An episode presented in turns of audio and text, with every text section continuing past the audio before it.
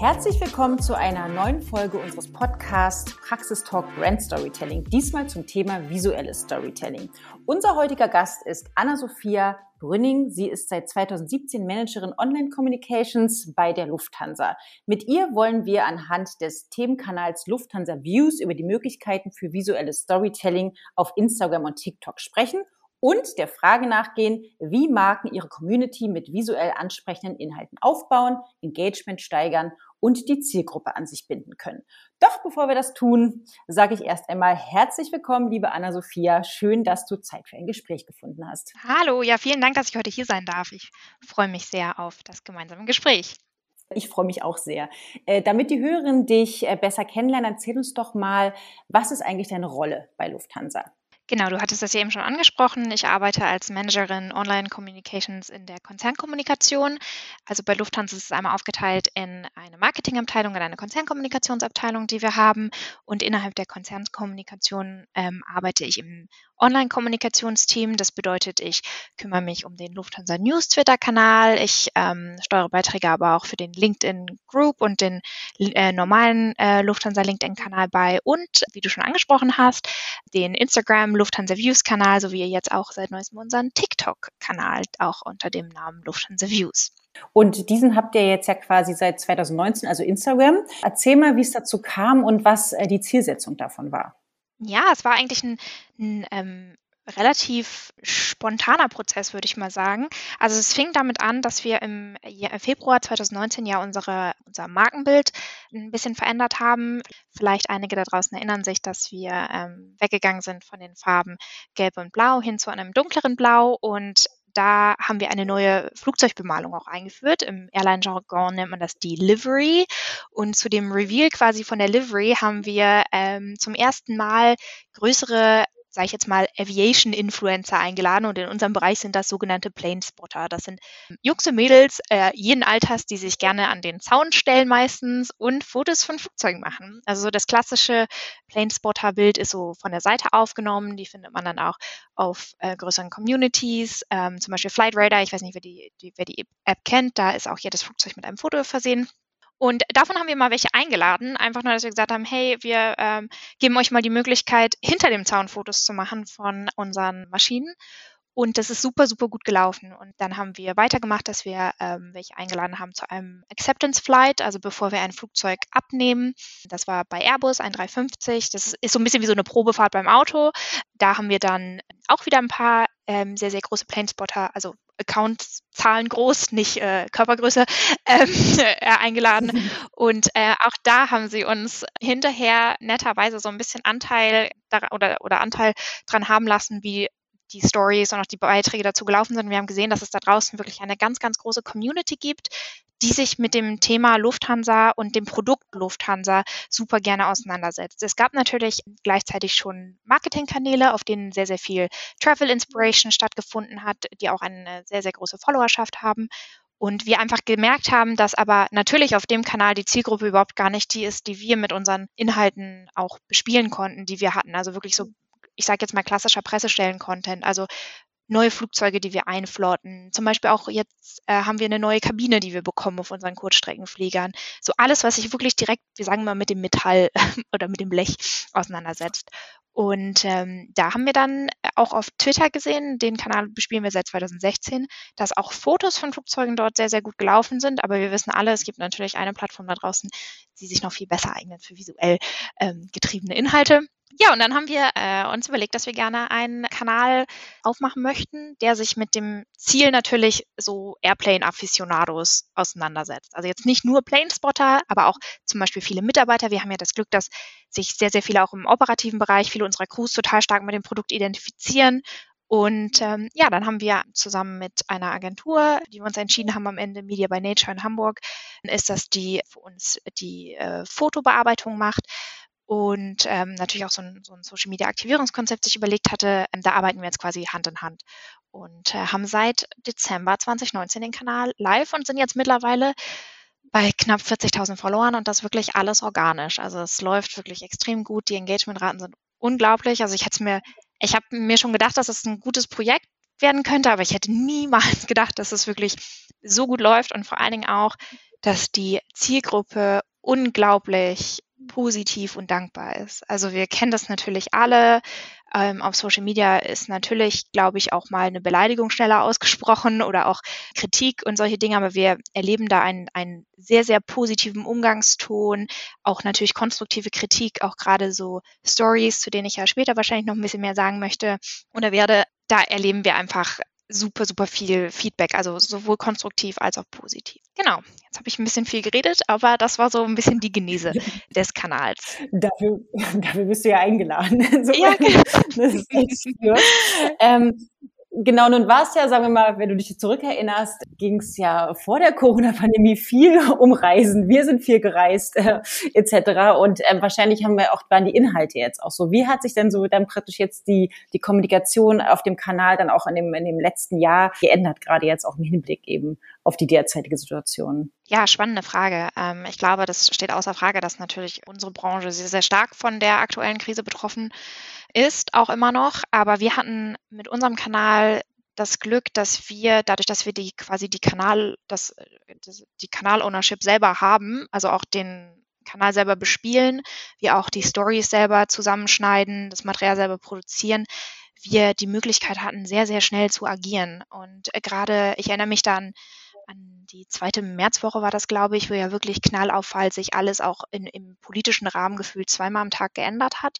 Auch für uns natürlich sich Einreiseregularien sehr, sehr schnell verändert haben und dass wir dann auch die Möglichkeit hatten, diesen Kanal, der zu dem Zeitpunkt ja erst, erst vier Monate alt war ungefähr, zu nutzen, da wirklich auch, auch in eine Community, die sich sehr, sehr stark mit unserem Produkt identifiziert, Informationen sehr schnell zu verbreiten. Und da waren wir auch und sind wir auch immer noch extrem dankbar, dass auch unsere Agentur da sehr schnell reagiert hat. Also wir haben zum Teil Fotos vormittags bekommen und wir haben die dann ein, zwei Stunden später bearbeitet posten können, zusammen mit aktuellen Informationen. Natürlich in dem Zeitpunkt war es auch, wir erinnern uns vielleicht alle noch an diese Rückholflüge, die dann auch stattgefunden haben. Solche Dinge. Also es war ja für uns auf einmal auch ein ganz, ganz neuer Zweig, den wir äh, so vorher also na, wir sind alle im, im, Bereich Krisenkommunikation natürlich geschult, aber das war für uns auch was, was ganz, ganz Neues und uns hat der Kanal zusammen natürlich auch mit unserem Twitter-Kanal echt die Möglichkeit gegeben, da sehr stark, sehr schnell zu reagieren, aber auch dann so Sachen wie zum Beispiel ein Foto von einer Lufthansa-Maschine in äh, Neuseeland, was, was es vorher gar nicht gab. Sowas konnten wir einfach auf, auf eine ganz andere Art und Weise ähm, publizieren und wir dann aber auch gemerkt haben, wie viel Dankbarkeit uns da entgegengeschlagen ist quasi von allen möglichen Menschen, die jemanden kannten, der zurückgeholt wurde oder einfach Leute, die dankbar waren, dass sie irgendwie mit uns nach Hause fliegen konnten. Und es natürlich für uns auch eine gute Möglichkeit war, auch unsere Crew da ein bisschen in, oder unsere, unsere Crews ein bisschen in den, in den Mittelpunkt zu stellen, zusammen mit dem Stationspersonal, die halt wirklich auch in Zeiten, wo wir, glaube ich, alle Nudeln und Klopapier gebunkert haben, ähm, sich da an die Front gestellt haben und gesagt haben, wir bringen euch nach Hause. Und das war für uns einfach, muss ich ganz ehrlich sagen, ich war selber auch zwei Jahre in der Kabine, bin ich als Flugbegleiterin geflogen. Ein Moment, wo ich genau weiß, man ist mit sehr, sehr viel Unsicherheit konfrontiert, aber Lufthansa stand in dem Fall dafür, wir bringen euch nach Hause. Und diesen Spirit haben wir auch sehr, sehr gut, finde ich, auf dem Kanal transportieren können. Und nun klingt es ja so, als ob ja viel dann spontan eigentlich entschieden werden musste, weil ja auch viele Sachen einfach so schnell entschieden wurden. Aber wie plant ihr denn eigentlich dann eure Kampagnen? Und wenn wir jetzt nochmal zum Stichwort visuelles Storytelling kommen, also wie plant ihr quasi auch ähm, die Bildinhalte? Mhm. Also das relativ viel, ehrlich gesagt, ist auch relativ spontan. Also wenn man das gerade vergleicht mit vielleicht so klassischen Marketingkampagnen, die ja mehrere Monate im Voraus oft schon geplant werden. Also in dem Zeithorizont freue ich mich, wenn wir uns da jemals bewegen würden, aber dafür ist einfach unser, unser, unser Job sehr, sehr stark bestimmt vom Tagesgeschäft. Auch dadurch, dass jetzt, ich meine, aktuell heute ist es auch schon wieder die Frage, wie bestimmte Entscheidungen in Brüssel gefällt werden, die dann ähm, das beeinflussen, inwieweit wir kommunizieren werden. Und da hilft es uns natürlich erstmal an uns die Flexibilität, sage ich jetzt mal, zu erhalten, indem wir uns gar nicht so festfahren auf bestimmte Themen. Was wir natürlich haben, ist ein, ich sage jetzt mal so ein Grundrauschen an, an Bildern, also ein Editorialplan ähm, mit Fotos, die schon ausgewählt wurden, also die unsere Agentur aus unserem Fotopool ähm, auswählt, die wir freigeben, die sie bearbeiten, wo wir quasi für jeden Tag einen Post oder eine sogenannte Mechanik. Sie machen viel auch so Aktivierungsmechaniken, hm, bei denen wir auch sehr, sehr gutes Engagement bekommen. Für uns zum Teil ähm, sind es Quizze, wo die, also gerade so die Aviation Geeks dann super gerne auch mal mit ihrem äh, wirklich sehr, sehr fundierten Wissen auch prahlen, äh, was sie auch dürfen. Zum Thema, wohingegen, äh, also zum Beispiel bei uns wo fliegt eine Flugnummer hin, die mit der mit einer 4 beginnt, zum Beispiel. Solche Sachen gibt es da. Oder auch natürlich so Sachen wie, welches Flugzeugmodell magst du lieber oder solche Dinge. Äh, das haben wir im Vorfeld natürlich alles schon vorproduziert, aber so im, Zeitrahmen von drei bis vier Wochen vielleicht. Wir haben eine Excel-Tabelle. Also wir machen das Ganze wirklich sehr, sage ich mal, von der Hand in den Mund, einfach weil wir das Ganze auch super gerne so lean wie möglich gestalten worden, wollten und uns die Agentur, mit der wir da zusammenarbeiten, auch die Bedürfnisse total zuspielt. Also wir haben ein Basecamp Chat quasi, wo wir uns äh, abstimmen, ein Joe fix die Woche und dann haben wir so die nächsten drei bis vier Wochen an Grid-Content geplant. Und wenn es zu den Stories geht, über die wir ja heute auch gerne sprechen möchten, mhm. ähm, diese Hintergrundstories, die wir auch bei uns im, im Profil ablegen, die werden bei uns ähm, zu 100 Prozent in-house produziert. Also am Ende ist das zum Beispiel jetzt am Wochenende habe ich eine Story gepostet zum Thema, äh, wie baut man ein Flugzeug. Da war ich bei Airbus vor Ort mit einem Handy und habe das gefilmt, äh, hatte ein Mikro dabei und das machen wir alles über ein iPhone und werden dann im Vorfeld schon mal die Community nach Fragen befragen, ob es irgendwas gibt, was sie schon immer mal wissen wollten. Und dann bauen sich bei uns eigentlich die Stories immer so, ich will jetzt nicht sagen nach einem Schema F, weil die Themen alle unterschiedlich sind, aber so auf, dass wir meistens ein kurzes Intro machen. Das äh, mache entweder ich oder meine beiden, eine von meinen beiden Kolleginnen. Wir sind da auch ein relativ kleines Team, was, was die gesamte Social Media Kommunikation in der Kommunikationsabteilung angeht. Und dann haben wir meistens einen Experten. Ich finde es immer sehr, sehr schön, wenn man einen Experten hat, dem man Fragen stellen kann. Also gerade auch die Fragen, die wir von der Community bekommen. Und dann ist es so eine Mischung aus Videosnippets, natürlich alles im, im 9 zu 16 Format, Fotos, aber auch die Möglichkeit mit Text-Overlays zu arbeiten, dass man so ein bisschen so interaktive ähm, Hintergrundstories zu Themen, die sich alle so rund um das Thema Flugzeugdrehen ja, ausspielen zu können. Und da ist es wirklich, wir haben gemerkt, es kann gar nicht zu nischig sein. Also wir haben zum Teil Stories gemacht zum Thema, wie wechselt man das Fahrwerk an einem Flugzeug. Also das allein, das muss man sich überlegen. Das sind Bilder, die dabei rumkommen, die wir alle bei uns in der, in der Firma, ich meine, Lufthansa ist ein Riesenladen. Jeder hat da irgendwie, finde ich, einen spannenden Job oder ein Kollege, der bei uns im Labor arbeitet. Wir haben nämlich ein eigenes Labor. Das wusste ich zum Beispiel auch nicht. Und dort Kerosinproben untersucht, denn wenn Flugzeuge länger stehen, und aktuell haben wir ja viele Flugzeuge geparkt, werden die mit Kerosin ballastiert, so nennt sich das, damit sie halt windunempfindlicher sind und in dieser äh, Grenzschicht von Kondenswasser zu Kerosin können zum Beispiel ja sich Bakterien bilden und das wird bei uns im Labor analysiert, wie das da gerade so aussieht. Also allein solche Dinge und wir merken, dass, dass je nischiger der Content gefühlt ist, es einfach unglaublich viel Interesse von der Community gibt. Aber dann gibt es natürlich auch so Themen, wo sich vielleicht auch äh, Mitarbeiter sehr, sehr stark mit identifizieren können. Zum Beispiel, als wir das Forschungsteam des Alfred-Wegener-Instituts jetzt auf die Falklandinseln geflogen haben. Das war der längste Flug, den Lufthansa jemals gemacht hat. Und davor natürlich zwei Wochen Quarantäne für alle Beteiligten in einem Hotel in Bremerhaven. Und auch da erfahren wir Gott sei Dank, dass es gerade auch von Kollegen super viel Interesse gibt, auch über ihren Job zu berichten. Und das ist für uns natürlich groß großartig. Und dadurch, dass wir eh bei uns in der Pressestelle mit, so einem, mit einem sogenannten Newsroom-Konzept arbeiten und äh, wir bestimmte Themenowner haben, die sich mit bestimmten Themen auseinandersetzen und wir ja auch schon seit 2016 quasi jedes Thema, was wir in einer Pressemitteilung verarbeiten, auch ähm, auf Twitter publizieren, ja die Awareness für Social Media sowieso schon da war und ganz oft kommen Kollegen dann auf mich zu und sagen, hey, nächste Woche habe ich eine Pressemitteilung zu dem und dem Thema. Wäre das nicht auch was für eine Story? Also mittlerweile kennen ja auch unsere Kollegen den Kanal und können auch schon so ein bisschen mitdenken, was sich dafür eignen würde und was nicht. Es gibt aber auf der anderen Seite natürlich auch Themen, wo wir gemerkt haben, dass das jetzt nicht so gut funktioniert. Zum Beispiel so Quartalszahlen oder so ist jetzt äh, nicht die Plattform. Dafür eignen sich dann äh, natürlich wieder andere, andere Medien oder Social Media Arten, wie zum Beispiel dann in dem Fall Twitter, was ja eher für uns dann so der klassische Journalisten kann. Ja, genau. Also alleine, wenn ich hier zuhöre, dann habe ich das Gefühl, ich muss jetzt auch noch mehr über bestimmte Themen erfahren, weil es halt so wahnsinnig spannend klingt. Und ich finde, das ist auch so ähm, das Tolle, weil man daran merkt, dass ja, und bei einem vermeintlich trockenen Thema eigentlich so viel Musik drin steckt. Ne? Also, mhm. dass selbst ich, die jetzt vielleicht nicht diejenige ist, die jetzt Planespot drin ist ne, und so irgendwie äh, technisches mhm. Verständnis hat, aber irgendwie dann das spannend findet, weil genau, ne, was du sagst, ähm, da mehr zu erfahren. Und das macht, glaube ich, auch den Reiz aus, ne, dass man dir das sie so erzählen könnt. Und du hast ja auch gerade gesagt, also es kommen ja auch dann Kollegen und Kolleginnen auf dich zu, um eben zu sagen, ich habe jetzt eine Pressemitteilung zu dem, dem Thema, könnt ihr da was machen? Also wie läuft es quasi, wenn da so viele Menschen eigentlich auch mitdenken müsst? Also auf der einen Seite seid ihr ja ein kleines Team von drei Leuten und ihr könnt ja nicht überall gleichzeitig sein. Also wie äh, werden quasi die Kolleginnen dann involviert? Also wie kriegt ihr die dazu, dass ihr dann auch die Stories bekommt, die ihr halt haben wollt? Ja, also das Erste, was ich ähm, gerade schon angesprochen habe, ist, dass wir im Newsroom-Konzept arbeiten und das schon, ich bin seit 2017 in der Abteilung und das Konzept war quasi schon implementiert, als ich dort angefangen habe, aber dass mittlerweile jeder Themenowner quasi für alle Kanäle mitdenkt, also auch für intern, also wir gar nicht so die klassische Unterscheidung machen zwischen interner und externer Kommunikation, sondern ein Themenowner bereitet quasi ein Thema für unterschiedliche Medien vor und dann gibt es so Leute wie mich, die dann quasi ein Experte sind in einem, in einem bestimmten oder in einem bestimmten Distributionsbereich. Und ganz oft kommen mittlerweile Kollegen auf mich zu, wie ich eben schon gesagt habe, und, und wollen einfach nur mal meine Meinung zu einem Thema. Und da kann ich relativ schnell mittlerweile schon, bekommt man auch ein Gefühl natürlich dafür, welches Thema würde sich eignen und welches nicht. Und am Anfang war das natürlich wirklich so, dass wir, wir haben jeden Morgen eine Konferenz mit dem, also in der wir äh, besprechen, was produziert wird an dem Tag, dass ich dann da, wenn ich gehört habe, okay, zu dem Thema kommt heute was, das würde mich interessieren, könnt ihr mir das nochmal, also es war am Anfang natürlich super viel sage ich jetzt mal, Hohlschuld.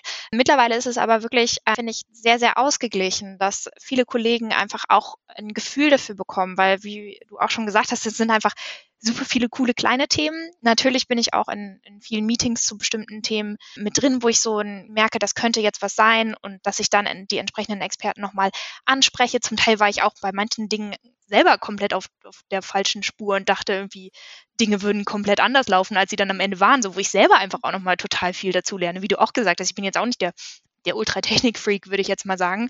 Aber wo ich dann so merke, so, oh, das habe ich mir einfach auch selber ganz anders vorgestellt. Und dadurch kommt dann am Ende, finde ich, so ein ganz schönes Potpourri an unterschiedlichsten Dingen zustande, die wir da auf dem Kanal natürlich auch mit Hilfe von visuellem Storytelling, finde ich, extrem gut erzählen können.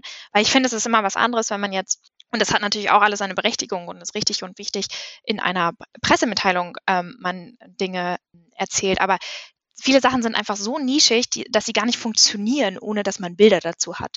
Oder jetzt auch zum Beispiel auf unserem TikTok-Kanal, wenn wir da irgendwie erklären, wie eines unserer ersten TikToks mit über zwei Millionen Views war, wie meine Kollegin Gabi ein, eine Fensterblende runterzieht und im Notausgangsbereich zieht man die von unten nach oben. Also ich glaube, wir haben alle schon mal eine Fensterblende runtergezogen, aber warum geht die im Notausgangsbereich nicht von oben nach unten, sondern von unten nach oben? Und das sind so kleine Dinge, die man einfach innerhalb von 15 Sekunden auf einem TikTok super zeigen kann. Aber bis man das jetzt, allein bis ich das jetzt erklärt habe, hat es ja drei Minuten gedauert gefühlt. Und dafür ist es einfach das perfekte Medium, weil sich halt super viel auch visuell total gut eignet. Also allein natürlich Dinge aus dem Cockpit, die Lichter, die Sounds, solche Sachen. Also da, und wir haben natürlich auch, muss man ganz ehrlich sagen, einfach, finde ich, ein unglaublich cooles Produkt und die Faszination spielt bei uns natürlich auch noch damit rein. Also ich glaube, jede Marke kann coole Geschichten erzählen und auch Geschichten anfangen zu erzählen, die man, die da draußen die Communities weitererzählen möchten. Aber wir haben da natürlich eine unglaublich dankbare Startposition, sage ich jetzt mal, dass wir einfach schon mal die Faszination Luftfahrt für uns nutzen können. Ja, also ich glaube, dass das Tolle ist, dass man ähm, bei euer Produkt halt auch nutzbar ist, sozusagen für den Endkonsumenten, plus halt die Technik macht das ist halt perfekt. Ne? Ähm, wenn wir irgendwie an die Container von Mers denken, die auch eine super Kommunikation machen, dann ist es trotzdem vielleicht mehr noch Leute, die mehr mit Schifffahrt sich beschäftigen und so weiter, die dann mhm. fasziniert sind von dem Thema, weil man sich ja selber nie einen Container kaufen würde. Aber eben bei Luftfahrt ist es so, dass wahrscheinlich jeder in seinem Leben schon mal geflogen ist oder fliegen wird. Insofern weiß man auch, was eine Sonnenblende beispielsweise. Und ich habe immer noch die Frage, warum das anders ist. Genau, du hast es ja gerade gesagt, also ihr seid ja auch auf TikTok vertreten. Gibt es tatsächlich Sachen, die man beim visuellen Storytelling anders machen muss als bei, bei Instagram? Also was funktioniert zum Beispiel gar nicht bei TikTok, was bei Instagram gut funktioniert? Oder nutzt ihr manchmal auch irgendwie den Content auch nochmal für Reels beispielsweise oder so? Ja, super Frage, weil natürlich wir uns das auch gefragt haben. Und die ganze TikTok-Thematik kam so auf im Rahmen von Reels, die wir produziert haben und angefangen haben zu produzieren für unseren Instagram-Kanal. Und wir dann so dachten so, hm, das wäre doch eigentlich auch ein cooles TikTok. Und dann, ja, haben wir in unserer Agentur, die da auch, muss man ganz ehrlich sagen, super von vornherein mega mit an Bord waren, richtig Lust darauf hatten, das auszuprobieren, weil man natürlich auch am Ende bei TikTok es leider immer noch, finde ich, ungerechterweise so diesen Beigeschmack hat, TikTok sind jetzt nur tanzende Teenies irgendwie.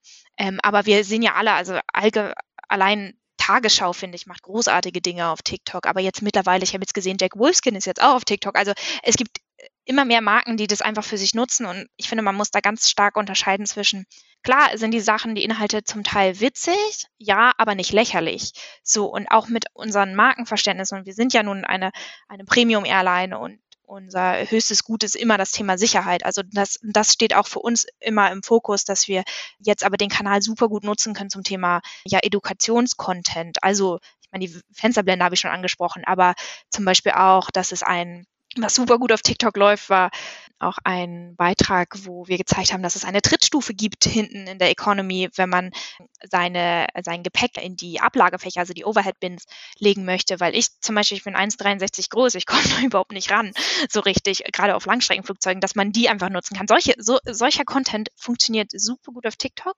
Ähm, gerade so auch in der Kabine, zum Beispiel, wie öffnet man die Toilettentür? Ich glaube, wir standen schon mal, also vor allen Dingen auch ich als Flugbegleiterin, habe, ich weiß nicht, wie viele unterschiedliche äh, Flugzeugtoilettentüren Öffnungsvarianten kennengelernt.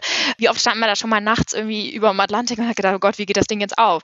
So, dass solcher Content extrem gut auf TikTok läuft, aber interessanterweise nicht so gut auf Instagram. Da funktionieren eher wirklich so diese, hier ist ein äh, Start aus dem Cockpit oder hier sieht man das den Flügel, wie wir gerade über, ich weiß nicht, oder rate, wo wir gerade drüber fliegen oder welcher Airport ist das. Also wirklich so wieder so dieser klassische von außen Content und auch natürlich viel um das Thema selber fliegen. Das funktioniert auf Instagram sehr gut.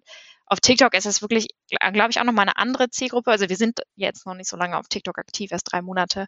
Aber was wir so sehen, ist, dass das gerade so äh, Content, wo auch Menschen drauf sind, selber und die was erklären oder was zeigen, dass das sehr, sehr gut funktioniert. Das hingegen, also gerade meine Kollegin Gabi und ich, die viel aktuell von dem TikTok-Content machen, ich meine, ich bin ein kleines Blondes und sie ist ein ein kleines dunkelhaariges Mädchen gefühlt, die man jetzt nicht so unbedingt direkt auf Instagram mit, mit dem Thema Planespotting vielleicht in Verbindung bringen würde, sodass äh, wir aber auf, auf TikTok echt die positivsten Resonanzen bekommen haben. Also allein wirklich in der ersten Woche äh, direkt zwei Millionen Views auf einem unserer TikToks gehabt haben. Und das haben wir so überhaupt nicht antizipiert, weil wir halt wirklich dachten so, okay, die Leute wollen halt wirklich jetzt nochmal mehr den Hardcore-Flugzeug-Content und nicht sie und mich, sage ich jetzt mal, wie wir da durch, durch den Flieger hüpfen. So, aber auch da muss man ganz ehrlich sagen, wir bekommen da super Input auch von, von Media by Nature, die uns da immer auch zeigen, was, was so an ja, in der Community natürlich, weil ich meine, mittlerweile, man kann ja, wenn man möchte, den ganzen Tag auf TikTok sein, was es so für Dinge gibt, die wir nochmal probieren können. Und das ist aktuell sehr, sehr viel Trial and Error, müssen wir aber auch dazu sagen. Weil natürlich wir auch gerade in unserer Branche jetzt es nicht so viele gibt, die auf, auf TikTok aktuell aktiv sind und äh, es aber auch extrem Spaß macht, einfach die Plattform kennenzulernen und weil man natürlich auch aktuell in einer Art und Weise wachsen kann. Wir sind jetzt bei über 10.000 Followern innerhalb von drei Monaten. Das ist ja unglaublich so. Ne? Das, die Viralität vom Content, also wir merken halt schon wirklich auch, dass es viel, viel mehr darauf ankommt, wie gut ist der Content in dem eigenen, in dem einzelnen TikTok im Vergleich zu auf Instagram haben wir schon eine solide Follower-Base und die werden das schon sehen, irgendwie den Content, den wir kreieren quasi. Ja, was wir aber auch gemerkt haben, ist, dass zum Beispiel Reels wenn wir die nur so posten, auch nicht gut performen, sondern sie müssen auch im, im Feed postet werden dann am Ende. Wenn wir sie nur unter dem Real-Tab posten, dann sieht die leider auch nicht jeder. Genau. Also was haben wir jetzt überlegt gerade, was ich zusammenfassend sagen kann? Menschen sind unheimlich wichtig, weil mhm. Menschen wollen Menschen sehen. Ne? Genau. Ich glaube, was ich auch so raushöre, ist, ähm, dass man auch, ihr seid einfach authentisch auch. Also ich glaube, die, die Followerschaft merkt wahrscheinlich auch, dass mhm. es jetzt nicht so ein aufgesetzter Content ist, sondern dass ihr euch tatsächlich damit beschäftigt. Auch gerade wenn du sagst, du musst bei TikTok wirklich genau überlegen, was ihr da macht. Mhm. Ähm, und das äh, wird quasi wirklich jeder Ne, alles wird genau gewertet und da könnt ihr euch nicht auf ja. den Erfolg ausruhen. Genau, wie ist denn das, weil du hast ja vorhin auch schon gesagt, dass ähm, zum Beispiel Sicherheit ein wichtiges Thema mhm. bei euch ist. Ne? Ihr, so und ihr jetzt auch nicht zu witzige Sachen machen könnt, was halt irgendwie das, ne, das äh, Thema mhm. dann ähm, nicht ähm, aufgreifen würde. Also habt ihr quasi auch so eine, ich weiß nicht, ob ich es so nennt, aber so eine Art Brand Voice auch, also dass ihr quasi schon genau wisst, wie ist eure Tonalität, was können wir sagen, was können wir nicht sagen. Also wie habt ihr die auch auf den unterschiedlichen Kanälen dann irgendwie mhm. integriert? Also dadurch, dass wir natürlich im täglichen Austausch sind mit Journalisten, mit, also wir machen sehr, sehr viel auch von unserem abgesehen jetzt so Serviceanfragen, so wo ist mein Koffer oder welches Gate, machen wir auch den Dialog auf Twitter selber. Also wir haben da schon sehr gute Erfahrungen gesammelt, wie sich die Zielgruppen unterscheiden. Also gerade so klassische Dinge natürlich, also ein Journalist, wenn der bei uns auf der Presse-Hotline anruft, dann kann man dem natürlich sagen, dazu gibt es jetzt keinen weiteren Kommentar und dann ist das auch okay. Also, aber auf der anderen Seite haben wir natürlich gerade auch auf Twitter, können wir halt nicht unterscheiden ist das jetzt ein Journalist oder ist das ein Endkunde? Und da muss man dann natürlich auch anfangen, seine Tonalität entsprechend anzupassen, dass wir auch gesagt haben, auf Instagram kommunizieren wir nur auf Englisch. Also die Stories machen wir schon auch auf Deutsch, also das Deutsch gesprochen wird, aber alles untertitelt auf Englisch, dass wir die Copies auf Englisch, also die Captions auf Englisch machen und dass wir da auch auf Vornamenbasis natürlich agieren. Aber das ist jetzt zum Beispiel was, das würden wir auf ja, in einer Pressemitteilung natürlich überhaupt nicht machen. So, und da muss man natürlich schon ähm, entsprechend anpassen. Und natürlich auch das, was man einem Journalisten am Telefon sagt, kann man natürlich auch irgendwie im Off ein bisschen verpacken, was man jemandem in einer DM oder äh, noch offensichtlicher in, einer, in einem Kommentar sagt, ist einfach reproduzierbar. Und da ist man natürlich sehr, sehr schnell viel, viel angreifbarer, äh, ehrlich gesagt, indem man da einfach jetzt auch nicht das Medium der, der Sprache und der, der Betonung nutzen kann, sondern dass natürlich, wir wissen alle, wie, wie Dinge unterschiedlich ankommen können oder auch wie Emojis zum Teil falsch verstanden werden können. Aber da merken wir schon auch, dass wir auch gerade in unserem, in unserem Dialog arbeiten wir auch viel mit GIFs und mit, mit Emojis, dass wir da schon ähm, auch, glaube ich, bei unserer Community zeigen können, dass wir jetzt auch nicht die ultra trockensten Personen sind, so, sondern dass wir aber trotzdem immer seriös und natürlich auch die Dinge, die wir kommunizieren, abgestimmt mit, mit den jeweiligen Fachbereichen mit unseren Pressesprecherkollegen kommunizieren. Also wir würden uns da jetzt nicht irgendwie ähm, aus dem Fenster hängen. Und was wir vor allen Dingen auch nicht machen, ist, dass wir auf andere Leute, also auf, gerade auf das Unglück von anderen einschlagen. Das würden wir auch auf keinen Fall machen, was sich ja gerade im Social-Media-Bereich oft irgendwie bewährt hat. Also ich meine, man hat das ja auch bei großen Marken gesehen, dass sich da gegenseitig irgendwelche Markenbattles etablieren, was einfach, das ist nicht unser, nicht unsere Kragenweite, das brauchen, da brauchen wir uns auch nicht drauf herablassen, weil wir auch merken, dass wir einfach einen super Dialog haben, auch mit anderen Airlines, die jetzt auch nicht in der Lufthansa Group sind, sondern mhm. genau konzernübergreifend quasi und ja. industrieübergreifend wir einfach, finde ich, einen sehr, sehr positiven Dialog haben. Ja, ich habe jetzt noch zwei Fragen an dich. Mhm. Und zwar, genau, vielleicht Hast du eine absolute Lieblingsstory oder was du selber auch gemacht hast, worauf du mega stolz bist, irgendeine Geschichte? Und ich muss auf jeden Fall wissen, wo fliegt Nummer vier hin? Also wenn du jetzt von den Flugnummern, ne, wenn du gesagt hast, das ist der Quiz und das lässt mich gerade nicht mehr ja. los. Also ich muss, glaube ich, unterscheiden zwischen zwei Lieblingsstories. Und zwar die erste war Prä-Corona. Das war auch die erste Story, die wir auf dem Kanal gemacht haben. Das war im Januar 2020. Und da war ich in Norwich in England und war dabei, ähm, wie ein Flugzeug umlackiert wurde. Und zwar mit unserem, wir haben die Lima-Uniform, also alle unsere Flugzeuge haben ja so eine bestimmte Kennung. Und das ist die Lu bei uns und die hat diese Kinderbemalung mit, mit jetzt neu auch so Decals, also so Stickern auf dem Flügel. Und das war für mich unfassbar beeindruckend. Vor allen Dingen war es auch das erste Mal, dass ich eine FFP3-Maske überhaupt in meinem Leben gesehen habe, weil man in diesem, in diesem Hangar musste man die tragen hätte man gewusst, dass man drei Monate später irgendwie in einer, in einer komplett anderen Welt äh, unterwegs ist und jeder sowas gegen Gold gefühlt eintauschen kann, äh, hätte ich das Ganze, glaube ich, auch nochmal ganz anders wertgeschätzt. Also es war auch für mich so der letzte Business-Trip quasi. Also es ist für mich so, so, wir dachten so, oh, jetzt geht's richtig los mit unserem Kanal und cool und, und danach brach er gefühlt für uns alle, glaube ich, äh, die Welt, wie wir sie kannten, zusammen. Mm, und die zweite Story, die ich sehr, sehr gerne mag, ist jetzt ehrlich gesagt auch die, die ich am Wochenende publiziert habe, wie ein Flugzeug gebaut wird, weil ich finde, das ist einfach gerade im Zusammenhang mit, mit Airbus ein super Beispiel für, für europäische Zusammenarbeit, die Teile, die wirklich in unterschiedlichen Ländern produziert werden. Und generell, was mich auch am Thema Aviation ja so fasziniert ist, dass ich finde, dass es einfach ein super Beispiel dafür ist, was man erreichen kann, wenn man es wirklich möchte. Also wie lange haben Mensch oder hat die Menschheit vom Fliegen geträumt Und mittlerweile, jetzt aktuell gerade nicht, aber vor zwei Jahren, wenn wir, wenn wir auf Flight Radar geguckt haben, wie viel Tonnen Blech einfach über uns gerade hängen. Ich finde es einfach die größte Metapher dafür, dass man, dass man Dinge, wenn man zusammenarbeitet, miteinander einfach ja, Großes schaffen kann.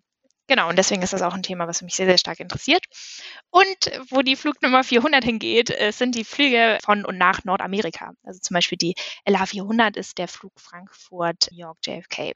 Genau, und dann 401 ist dann JFK zurück nach Frankfurt, weil bei uns immer die geraden Flugnummern aus der Homebase, also Frankfurt oder München raus und die ungeraden ist dann quasi der Retourflug wieder zurück. Wow, also ich habe auch das Gefühl, du hast auch nochmal, auch wenn du sagst, du ähm, lernst noch sehr viel, du hast schon so unheimlich viel Wissen. Und ich finde tatsächlich, für alle, die natürlich jetzt eigentlich zuhören, um auch über visuelles Storytelling mehr zu erfahren, ist es aber, glaube ich, auch nochmal wahnsinnig spannend, noch mehr über Flugfahrt oder äh, zu erfahren. Also schaut euch gerne die Kanäle an von Lufthansa Views. Ich glaube, da erfahrt ihr noch so viel mehr und dazu auch noch mehr natürlich, wie äh, visuelles Storytelling funktionieren kann. Insofern hab vielen, vielen Dank. Es war mir ein äh, großes Fest. Und genau, hört gerne wieder beim nächsten Mal rein. Ich glaube, da geht es um Politik. Also, bis dann. Tschüss. Tschüss, vielen Dank.